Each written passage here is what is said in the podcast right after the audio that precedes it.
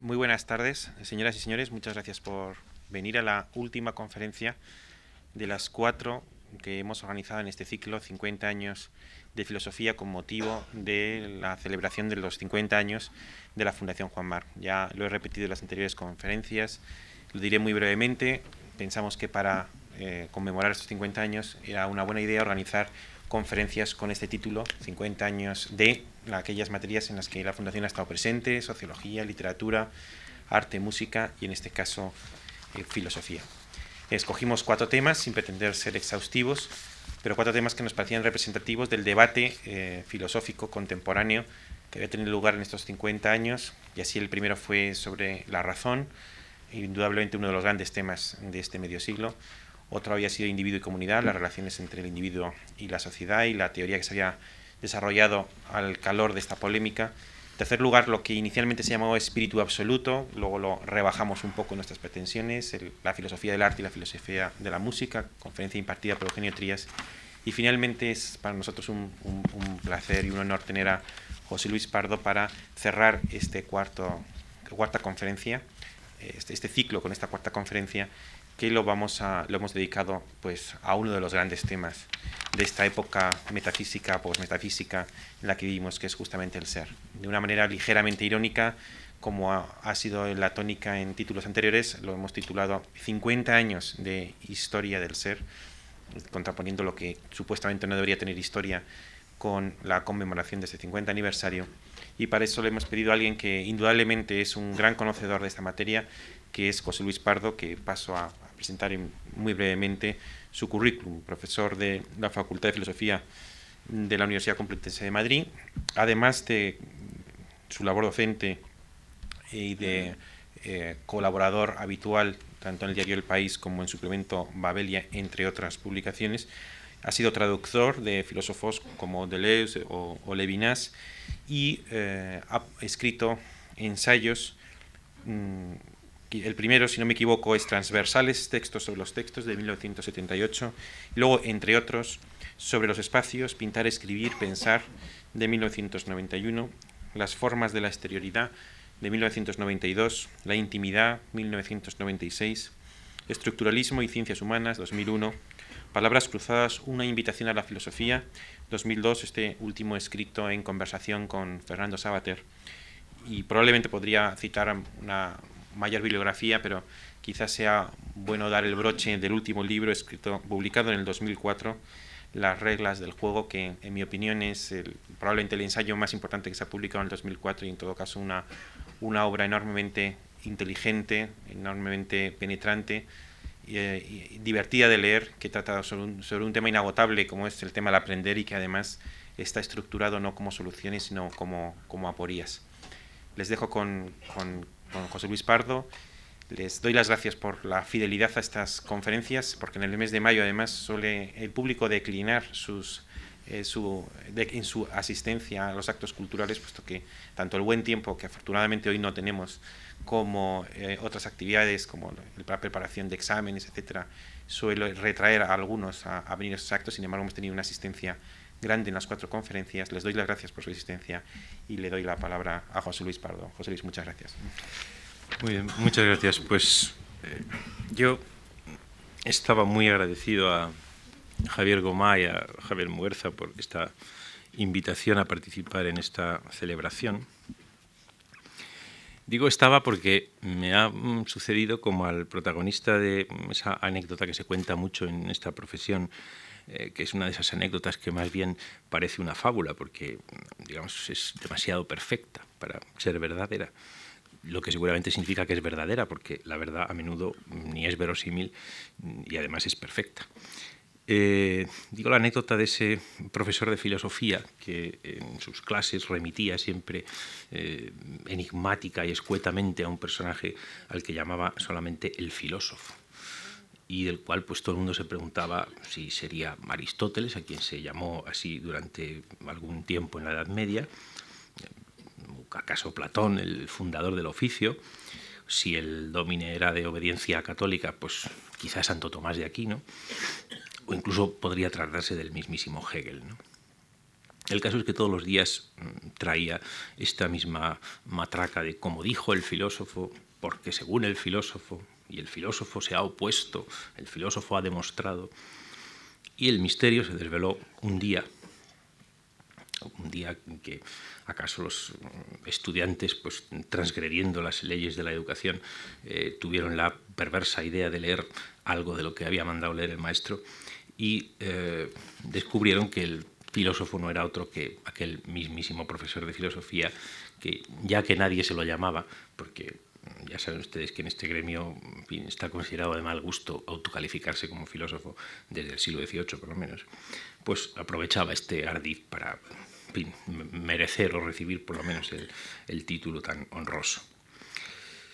A mí me ha pasado una cosa un poco semejante que al eh, protagonista de esta anécdota, por el cual además siempre que la relato o la escucho siento una inmensa compasión. Eh, y es que cuando me invitaron a hablar de 50 eh, años de la historia del ser, primero por tener oído aquello de que mm, el ser es para cada cual el suyo, y segundo porque acababa yo de cumplir cuando me invitaron una, una cifra eh, tan rotunda y tan inquietante de años como esta misma, eh, pues yo pensé que era una fiesta de cumpleaños y pensé que me invitaban un poco a contar mi vida y a hablar de la historia de mi ser.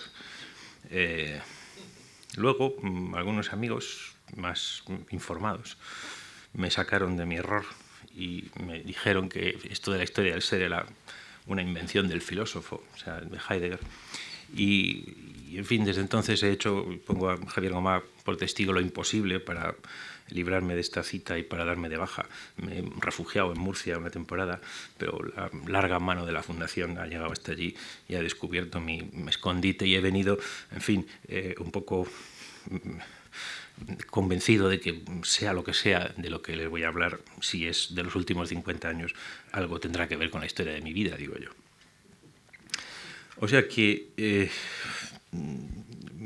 esto de la historia del ser, lo que sí les puedo decir es que es un eufemismo.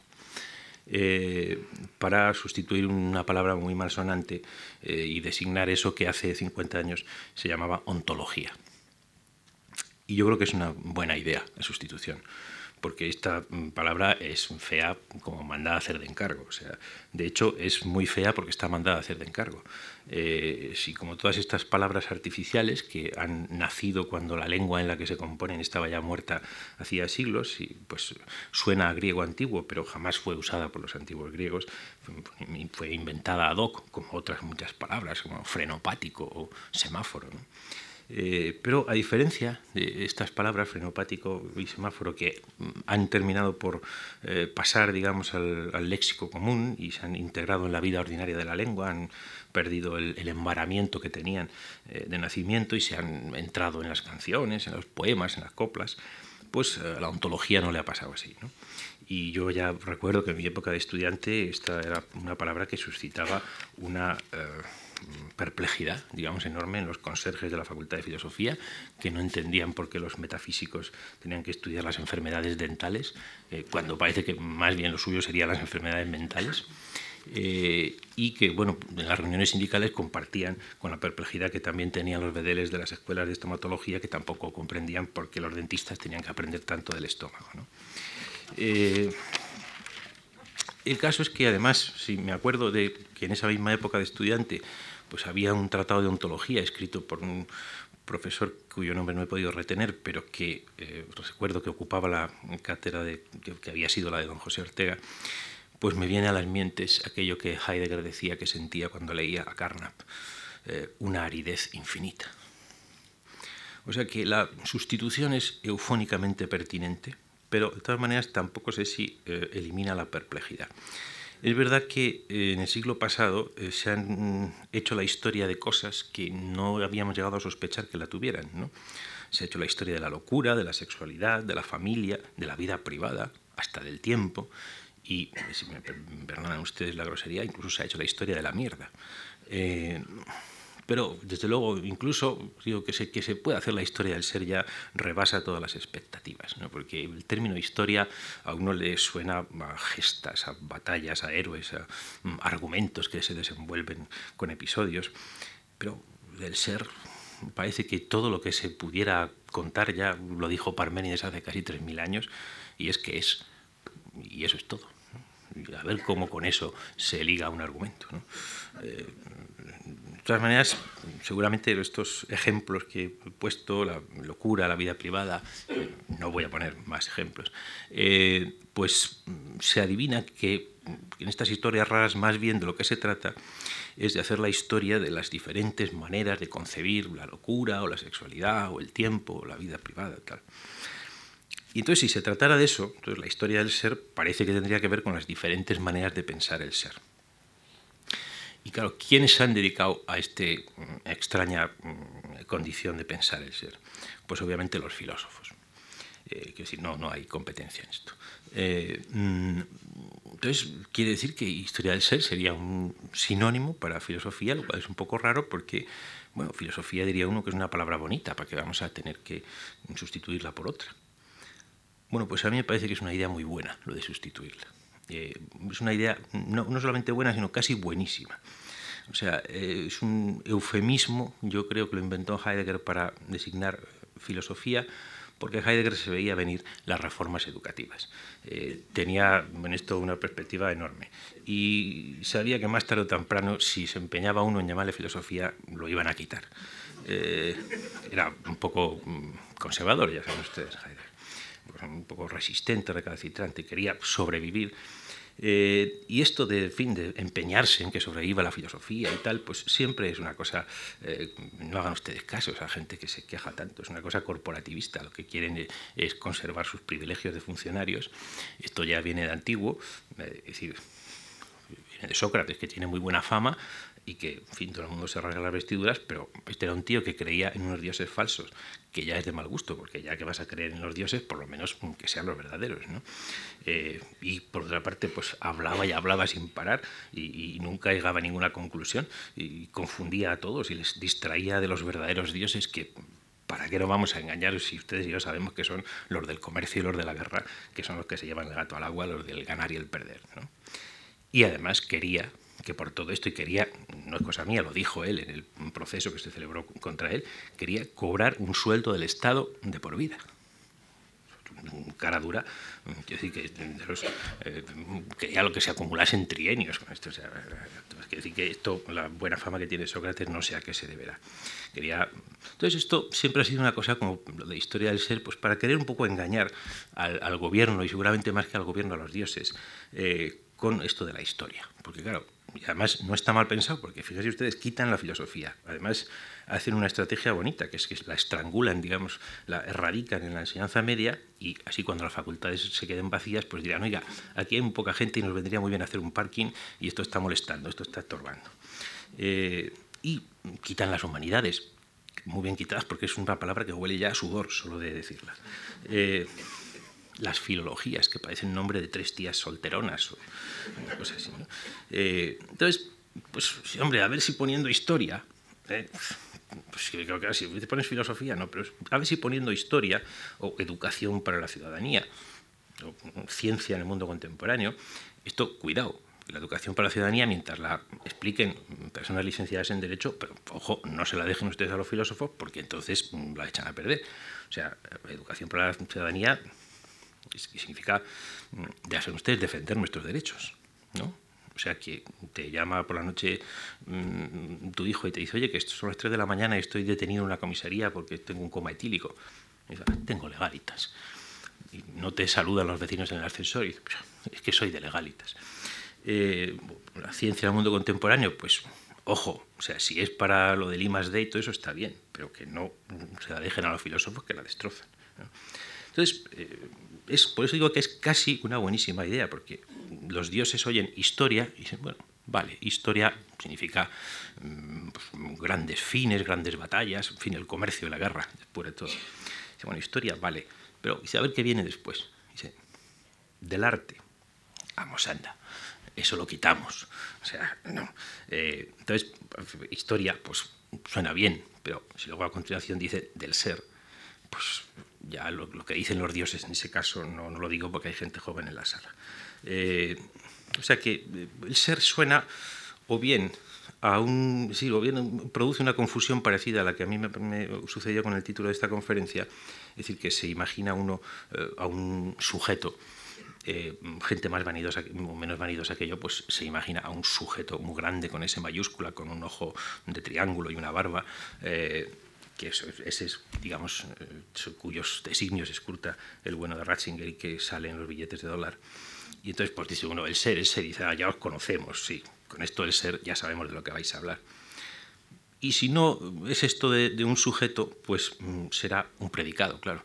Eh, pero el ser, hasta los propios filósofos lo dicen, o sea que eh, no, tampoco es cosa mía. El ser no es un predicado real. O sea que sí que decir de algo que es no añade nada. Pues, ¿Qué más da decir que la mesa, que, la mesa es? Pues ya ves tú. Es decir, que eh, si hasta ellos mismos lo reconocen, pues quiere decir que si no, es ni sujeto ni predicado, ni un superobjeto, ni, ni un supersujeto. Entonces, no será que no es nada. O sea, eh, desde luego es una palabra que difícilmente se podría pensar que tenga un auténtico significado léxico. ¿no? Uno se puede imaginar a un niño eh, aprendiendo sus primeras palabras eh, y bueno, pues puede imaginársele acudiendo a su madre a preguntarle, mamá, qué significa patata o qué significa incluso desidia, pero en fin, salvo casos de una patología muy precoz, como la de Aristóteles o Heidegger o tal, pues no se imagina uno a un niño diciéndole, mamá, qué significa ser. ¿no? Eh, eso es casi imposible. Por eso, pues, a lo mejor, como decía Hegel, pues es que no es nada. O decía Nietzsche, el último humo de la realidad evaporada. O Heidegger decía, no es un ente. Pues si no es un ente, a ver qué va a ser. Como si hubiera otra cosa. Entonces, eh, esto quiere decir que, efectivamente que lo quiten, que estorba. Eh, lo de historia vale, pero del ser nada que, hay un cierto paralelismo, eh, una cierta coherencia, digamos, entre la idea de quitar esto del ser que es un estorbo y quitar la filosofía que es un escándalo. Y por lo tanto, pues todo ese discurso demagógico, hoy te van a quitar la filosofía y tal, ni caso. Me parece mucho como lo del ser, parece que van a quitar el ser. Pero luego mira uno y si no era nada. Eh, entonces, eh, de hecho, pues, eh, Sócrates es lo que tenía, era un tío que interrumpía, o sea, iba uno y decía, voy a los tribunales, que era de legalitas también, voy a denunciar a uno por impiedad. Y pues, era uno que se había hecho esto de la educación para la ciudadanía y está por, por licenciados en Derecho. Y entonces llegaba Sócrates y decía, oye, pero espera, espera, ¿qué es la piedad?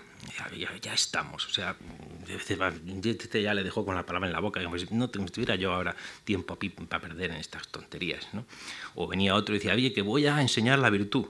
Eh, no se sabe si es la virtud de la ciencia en el mundo contemporáneo o la virtud de las virtudes ciudadanas, pero bueno, cualquiera de las dos cosas. Y Sócrates decía, oye, ¿pero qué es la virtud? Y luego hay tres horas discutiendo para nada, para al final no enterarse de qué es la virtud. ¿no? Entonces, es una pregunta esta del, ser, cuando alguien dice, ¿qué es la virtud? ¿Qué es la, la piedad? Pues es una pregunta que tiene eh, la virtud, mm, valga la redundancia, de que echa como arena en el mecanismo, ¿no? una pregunta que para, que obstruye la historia. La historia, eh, ¿cómo va uno a hacer la historia de lo que obstruye la historia? Menuda asignatura sería esa, ¿no? Para una carrera. Eh, entonces, uno pregunta qué es un político, qué es un ciudadano, qué es un artista, qué es una casa. Ya solamente la pregunta sugiere una idea perversa, y es que aquello de lo que hablamos, los políticos, los ciudadanos, los artistas, las casas, es algo y no más bien nada. Así que ahí, en esa pregunta, se formula una suerte de exigencia eh, que además no, no, es una exigencia acorde con los dioses del comercio y de la guerra, porque para los dioses del comercio y de la guerra todo vale, ellos no se preguntan qué es, todo vale. Eh, entonces, es como si quisiera uno imponer una regla eh, a la cual se tuvieran que someter hasta incluso los dioses del comercio y los de la guerra. faltaría más que, que, que hubiera algo por encima de eso. O sea que es una molestia y hay que eliminar el obstáculo. En, fin, en la época de Sócrates, esto no ha variado mucho en los últimos 50 años, eh, pues mm, la mejor solución para eliminar este obstáculo es cuando te preguntan qué es un político, qué es un ciudadano, qué es un artista, qué es una casa. Pues tú dices, como dice la canción, depende. O sea, eh, la situación es muy compleja, las cosas no son ni blancas ni negras, hombre, casa, casa no es, pero tampoco es que, ¿no? o sea, la situación es muy fluida. ¿no? Eh, ¿Qué es la virtud? Pues Eh, es que, claro, es verdad que las mismas cosas son blandas y duras, un poquito más blandas, un poquito duras, según se mire. ¿Tú qué pasa? Que lo quieres todo separado, lo blando por un lado, lo duro por otro. Hombre, porque el es es lo que tiene, que separa, separa el sujeto del predicado y por tanto discrimina y permite hacer juicios.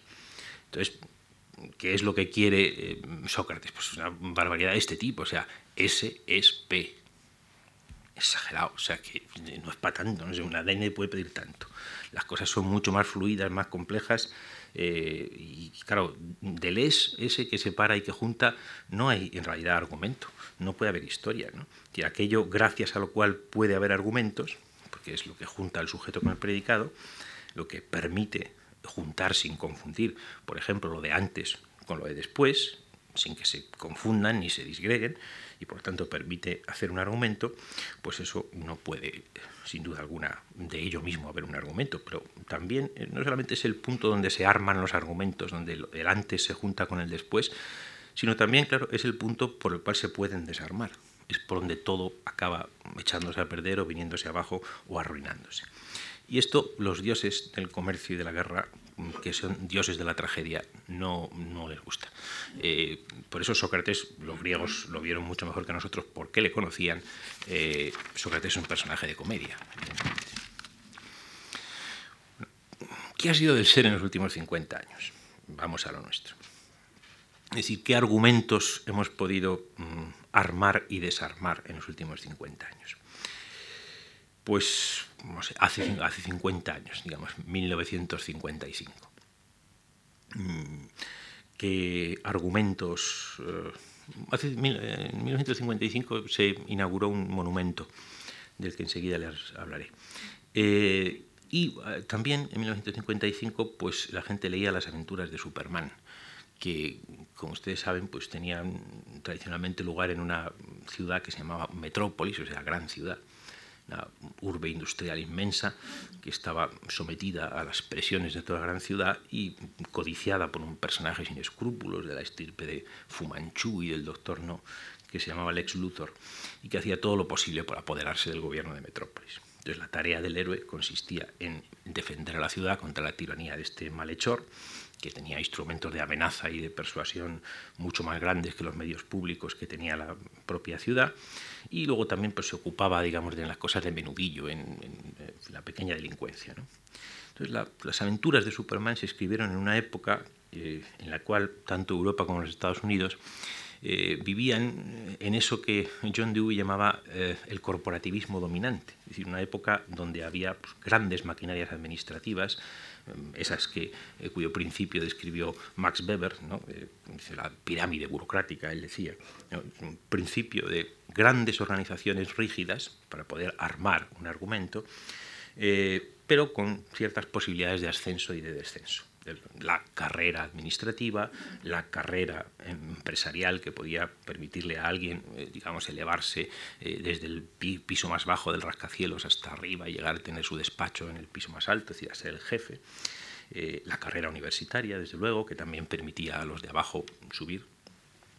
Y bueno, el propio Clark Kent trabajaba en un edificio de estos. Esto estaba vigente tanto en la estructura del Estado-Nación como en la estructura de la empresa y de la corporación y la fantasía de Superman pues expresaba a su modo las, eh, por una parte las inquietudes y por otra parte las ilusiones de esta enorme eh, estructura ascendente. O sea que los rascacielos, mm, digamos, expresaban un poco esa época. La, expresión más pura y más desnuda de este principio eh, es la que se encuentra en ese monumento del que les quería hablar. Es un monumento que construyó un inmigrante italiano, eh, se llamaba Simon Rodia, y que llegó a los Estados Unidos en 1891, cuando se abría el, muelle de, Ellis Island en Nueva York, que se cerró exactamente en 1954, o sea, más o menos hace 50 años y eh, bueno, trabajó en lo que se trabajaba entonces como obrero manual, ¿no? en, las vías férreas, que hacían la nación, digamos, horizontalmente y en los rascacielos que, la, que hacían las ciudades verticalmente. Y en 1921, ya llevaba unos cuantos añitos trabajando, pues él, contaminado por el espíritu de los pioneros, pensó que había llegado para él la hora de hacer algo grande. y entonces se compró, invirtió sus ahorros en un pequeño pedazo de terreno en una localidad de, Watts, al sur de Los Ángeles, entonces muy deprimido, y eh, allí edificó su casa y en el pequeño pues empezó a acumular una inmensa masa de acero, de cemento, de baldosas de cerámica, de cascotes, de conchas marinas, de cristales rotos, en fin, la más variada gama de materiales de hecho y de desecho, y durante 33 años estuvo levantando con esa masa una eh, gran escultura, de, realidad son nueve esculturas, de las que destacan eh, tres torres. Una de ellas tiene eh, más de 11 metros de, largo. Después la rodeó con unos muros decorados con el mismo criterio, o sea, ninguno, y llamó al conjunto Nuestro Pueblo. Su casa la destruyó un incendio, se quedó una temporada a vivir en nuestro pueblo, pero en fin, finalmente se retiró para morir en paz, que hizo en, cosa que hizo en 1965.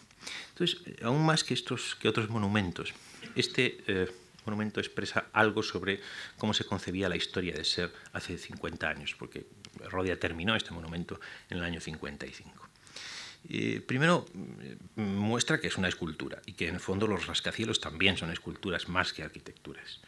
Eh, segundo, porque muestra que lo que se ha esculpido es algo así como la historia de una vida. es decir, lo, que nos es posible levantar eh, acumulando los pobres materiales que rescatamos a diario de la devastación eh, y pegándolos con la humilde argamasa de la que disponemos para fraguar una narración y procurar terminarla antes de retirarnos para morir, intentando elevarnos un poco cada día sobre el anterior e integrar los cascotes y los cristales rotos en una trama abigarrada que mm, es aparentemente absurda y que está hecha en el fondo de heridas y de retales. Eso es hacer algo grande la inmensa mayoría de nosotros no nos aproximaremos nunca a un logro semejante. De estas torres puede decirse, como de cualquier vida, que tomadas en su conjunto carecen de sentido. Pero si a pesar de todo se merece un poco el nombre de nuestro pueblo, es porque tampoco es solo la historia de un individuo, sino la historia de la vida de cualquiera, la historia de cómo puede uno llegar a ser individuo en una ciudad que se compone, como necesariamente todas las ciudades se componen, con material sobrante de, otros lugares. Hay que pensar que entre 1892 y 1954 eh, llegaron eh, al muelle de Ellis Island de Nueva York, junto con Simon Rodia, otros 22 millones de personas. Eh, ninguno de esos materiales puede considerarse demasiado indigno para entrar en la composición. O sea que por una parte es una escultura extremadamente simple, parece una broma, una cosa cómica, eh, porque no parece obedecer a ningún principio, que no sea más que la acumulación de materiales, no, selectiva, eh, pero por otra parte tiene una mm, inmensa complejidad. ¿no? Es la expectativa de llegar a lograr alguna Mm, tipo de unidad argumental, que en el fondo es la, misma expectativa que representan los grandes edificios de los bancos nacionales, los museos, las bibliotecas, los ministerios, todo eso. Una extremada complejidad, por eso nos preguntamos cuál es su sentido, igual que deberíamos preguntárnoslo eh, pues delante de las fábricas o de los rascacielos en general, es decir, cómo se pueden reunir y conectar materiales tan diversos sin forma definida, sin función visible. Pero esa complejidad es la de, la de la existencia de los individuos que en el seno de la ciudad industrial, formada a base de aludes sucesivos de las más diversas procedencias y destinados a vivir unos junto a otros de acuerdo con una ley que todavía está por descubrir cuando nos incorporamos a esa multitud informe. Y para conseguir ese logro, es decir, vivir juntos los que no tenemos nada en común, pues eh, no va a haber más remedio que hacer algo así como nuestro pueblo, es decir, el pueblo de los que no somos de ninguno y, todo el que quiera estudiar la sociedad eh, contemporánea, la sociedad de los últimos 50 años, debería un poco mirarse este monumento de Rodia como si fuera la encarnación plástica del objeto cuyo funcionamiento investiga y cuyas reglas quiere descubrir. Porque además los eh, intentos o el fracaso en los intentos de construir un argumento, de, ligar el antes con el después, eh, se expresan muy dramáticamente también mediante los rascacielos. la gente, cuando el crack del 1929, la gente se tiraba de los rascacielos la, democracia en general pues tiene, eh, y sobre todo el estado del bienestar, que es un poco lo que simboliza este monumento, eh, es un poco cómica, ¿no? Quiero decir, eh, hay quien dice incluso que es una comedia de cabo a rabo, ¿no? porque los pequeños pueden hacer algo grande y los grandes a menudo aparecen haciendo cosas bastante pequeñas y bastante feas. y siempre queda la sospecha de que la igualdad sea, desde luego, solamente una broma. Pero un buen día todo esto, todas estas grandes maquinarias empezaron a parecer un estorbo, una molestia. Entonces mm, volvió la inquietud. Mm, cuando alguien preguntaba qué es una casa, qué es un empleo, qué es un político, eh, ya venía el ser a obstruir la historia eh, y a abrir esa costura por donde los argumentos se vienen abajo. Eh, un buen día uno decía, ¿qué es un empleo? Quiero un empleo. ¿Qué tareas voy a tener que realizar? Depende. ¿Qué horario? Depende. ¿Qué salario? Depende. La cosa es muy fluida y compleja. ¿Va a ser empleo o desempleo? Depende. ¿Que quiero pedir un crédito? ¿Qué voy a tener que pagar al mes? Depende. El MIBOR eh, es decir, los dioses del comercio y de la guerra mm, estaban eh, eh, volviendo sobre el asunto de la tragedia. Mm, y claro, esto afecta también a las carreras. Quiero hacer una carrera, ¿qué asignaturas voy a tener? Asignaturas, depende. Cursos, depende. ¿Me van a dar un título? Depende. ¿Cuántos años voy a tener que estudiar? Ah, de por vida, eso no depende. Long Life Education eso mm, uno diría que tiene más bien que ver con el no ser, no, no, decir la nada, no sé a qué, pero decir, en cierto modo eh, podríamos mm, hablar de, mm, por ejemplo, en el caso del empleo, eh, digo, ciertos empleos podrían denominarse no empleos, podrían sustituir a lo de desempleo o subempleo, que ya está como muy pasado de moda. Eh, habría que decir que estamos entrando en un tipo de faena en la cual hay no empleos que uno tiene en no empresas, de la misma manera que los centros comerciales eh, de muchos lugares eh, están formados por no tiendas, en donde, por ejemplo, se venden no muebles, módulos y paquetes funcionales. Tal.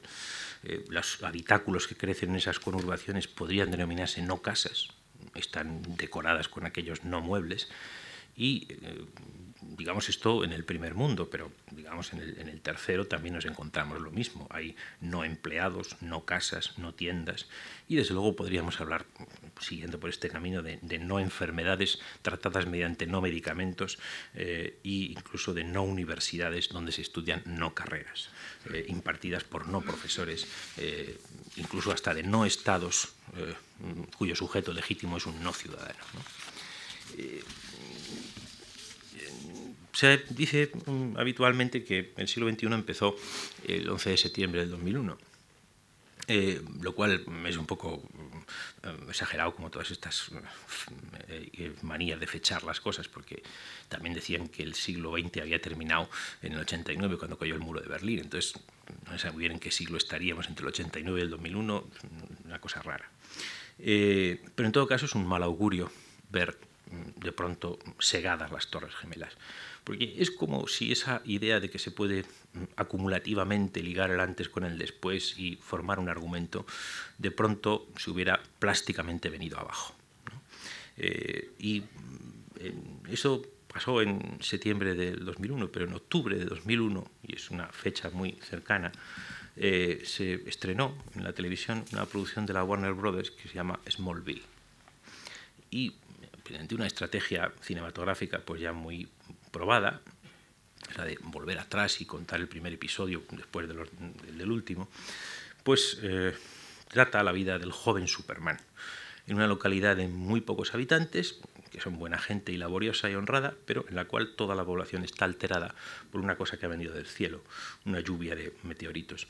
Eh, y esto hace que, sin saberlo, pues cada uno de, los miembros de esta población pues tenga unos extraños poderes por los cuales eh, los padres disparan contra sus hijos, los mm, estudiantes asesinan a los candidatos a delegado de instituto de secundaria eh, o los jóvenes matan a los mayores que están enfermos, en fin, eh, cosas de estas. Como el espectador ve por el pequeño número de, jóvenes que son conscientes de esta situación, pues eh, digamos está preocupado, ¿no? Y entonces aquí la labor de Superman es un poco la de poner en orden todo este desaguisado, dejando aparte lo del simbolismo de, de la lluvia de meteoritos, que está bastante claro. Eh, esto de Smallville cuenta el fenómeno que es un fenómeno característico de, los últimos 50 años del empequeñecimiento del mundo. Es decir, eh, el propio personaje de Superman experimenta este eh, empequeñecimiento de dos maneras. Primero, porque pasa de la gran pantalla a la pequeña y segundo, de la edad adulta a la adolescencia. Eh, que es un poco una, sensación que, digamos, frente a la, idea de que vivimos una época ya muy envejecida, más bien lo que parece suceder en este nuevo orden es que todos, incluidos los superhéroes, nos hacemos pequeños, nos hacemos adolescentes y casi todo el mundo atribuye esto con buen juicio a, los nuevos dispositivos tecnológicos que, minimizan la distancia, creando una especie de presente universal. Pero sin embargo hay transformaciones políticas mm, a las cuales los medios tecnológicos les, ofrecen, digamos, eh, los instrumentos. Entonces, como los jóvenes de Smallville nunca llegan a graduarse en el instituto, si ustedes han visto la serie verán que llevan no sé cuántos capítulos y la gente no se gradúa nunca, eh, no quieren irse a Metrópolis les pilla relativamente cerca, pero no quieren irse a la ciudad. Eh, del mismo modo que los individuos mantenidos en un perpetuo estado de formación de su identidad laboral, familiar, conyugal, etc., no acaban nunca de salir de la escuela y nunca llegan a incorporarse a la vida civil, porque están permanentemente ocupados en reformular y reconstruir su identidad, como es propio de los niños y de los adolescentes. Y así como el joven eh, Lex Luthor se aprovecha de forma inclemente de su poder material sobre la lejana metrópolis, pero rechaza todas las oportunidades de irse a Metrópolis. Él prefiere estar en Smallville. Igual que los eh, emperadores de la industria global explotan las grandes ciudades, pero jamás residen en ellas, ni se comprometen mínimamente con su gobierno, ni a las peripecias de sus habitantes. Prefieren radicar sus domicilios fiscales en pequeñas y remotas aldeas, si pudiera ser virtuales. En uno de los episodios de Smallville, hay una flor que crece al amparo de la lluvia de meteoritos, infunde a todos los que la huelen el, don de exteriorizar inmediatamente sus sentimientos. Entonces, como era de suponer, se produce una cadena de asesinatos, de enfrentamientos violentos, de luchas a muerte, como si los meteoritos contuviesen el secreto de la identidad de cada uno de los habitantes de la pequeña aldea, es decir, lo que ellos auténticamente son y lo que hace imposible su asociación civil. Eh, como si aquello que cada cual tiene de más propio, en fin, su ser, fuese lo que le hace mm, virtualmente incompatible con cualquier otro ser humano. Sea que paradójicamente la época en la cual la subjetividad se ha vuelto más inestable, más elástica, más flexible, más modulable, es también la era en la cual la identidad, cuyos vaivenes sociales hacen que no se pueda uno agarrar a ella más que si evoca alguna característica como la naturaleza de los meteoritos, pues se ha convertido en la más tiránica y en la más rígida de las exigencias individuales y en el más grave de los problemas políticos. Esto me parece ser algo de lo que ha pasado con el ser en los últimos 50 años. Gracias.